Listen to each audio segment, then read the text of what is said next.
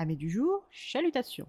Pour les petits nouveaux, moi c'est Sekhmet et je vous souhaite la bienvenue dans mon podcast littéraire. Dans mon émission, je vais tenter trois fois par semaine de vous donner envie de découvrir des livres de tout poil, récents et moins récents. Alors, si ça vous tente, c'est par ici la suite.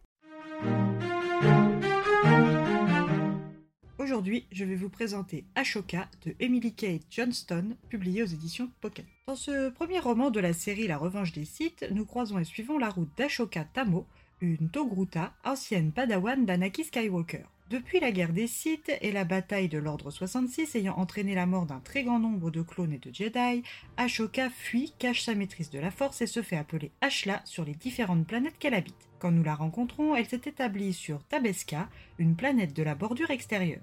Ashla choisit cette zone de la galaxie pour plusieurs raisons, mais la principale est que sur toute cette zone, les populations planétaires sont réduites et peu organisées, ce qui permet de vivre facilement sous un nom d'emprunt. Et quand on est un Jedi recherché par l'Empire, ce n'est pas un maigre avantage. À son arrivée sur Tabeska, elle a fait la connaissance de ses futurs voisins et collaborateurs, la famille illustre de la planète, les Fardi. Cette famille fait du commerce et transporte toutes sortes de marchandises légales ou non. Ashoka est une bonne travailleuse et une bonne pilote. Elle s'est donc lancée comme mécanicienne pour la famille Fardy et les habitants de sa planète d'accueil. Un jour spécial pour la galaxie commence, la fête de la proclamation de l'ordre nouveau et la naissance du gouvernement de l'empereur Palpatine. En ce jour de fête, les filles de Fardy viennent chercher Ashla pour qu'elle assiste au défilé avec eux. L'Empire est présent et risque de s'installer. Ashoka rassemble ses maigres affaires et se dirige au plus vite vers le spatioport et vole l'un des vaisseaux de Monsieur Fardy, puis s'envole pour une nouvelle planète. Après plusieurs heures de vol, son choix se porte sur Rada, cette lune est sur un plan stratégique parfaite, petite, loin de tout, même pour les standards de la bordure extérieure, et il n'y a qu'une seule ressource. Cette lune désertique où seuls quelques hectares sont cultivables sera le lieu parfait pour se cacher. Ashoka est décidé à ne pas se lier cette fois-ci, et une fois son vaisseau, ou plutôt celui qu'elle a emprunté sans son accord à M. Farsi, posé dans ce qui ressemble à un spatioport, elle se met en quête d'un logement. C'est lors de cette recherche qu'elle rencontre Kaeden Lart, 17 ans. Cette bavarde jeune fille est agricultrice comme les trois quarts des habitants de Rada et aide Ashla à se loger. Le lendemain, elle lui apporte son premier travail, la réparation de sa batteuse. Comme toujours, Ashla fait du bon travail et se fait vite une place dans cette ville.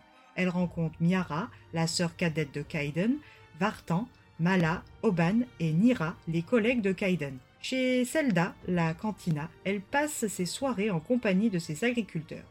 Refusant de se lier et donc de risquer d'être démasquée, elle esquive la plus possible les questions attisant la curiosité. Puis un jour, l'Empire arrive. Elle pense que c'est pour elle, mais en réalité c'est pour les cultures des compléments alimentaires de l'armée impériale. Cette culture tue les sols, et comme les habitants de Rada ne survivent que grâce à l'agriculture, cette invasion, associée à des règles strictes, suscite des rébellions. Vartan et les autres vont se rebeller et créer des problèmes. Ashoka, qui contre son gré s'est liée à eux, va-t-elle encore fuir sans se retourner, ou libérera-t-elle enfin la Jedi en elle pour reprendre les armes, le contrôle de sa vie et de son honneur? Une bataille est à mener, alors soyez prêts.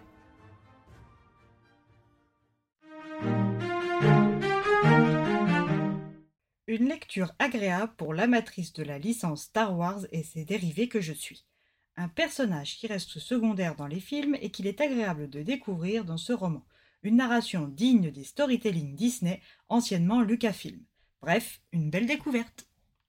Et eh bien voilà, j'en ai fini pour aujourd'hui. J'espère que cet épisode vous aura plu et vous aura donné des nouvelles idées de lecture. Si vous souhaitez découvrir d'autres petits moments littéraires tout droit sortis de ma bibliothèque, je vous retrouve le mardi 2 mai prochain pour un nouvel épisode. Et si d'ici là je vous manque de trop, n'hésitez pas à me rejoindre sur mon compte Instagram, les lectures de Secpet.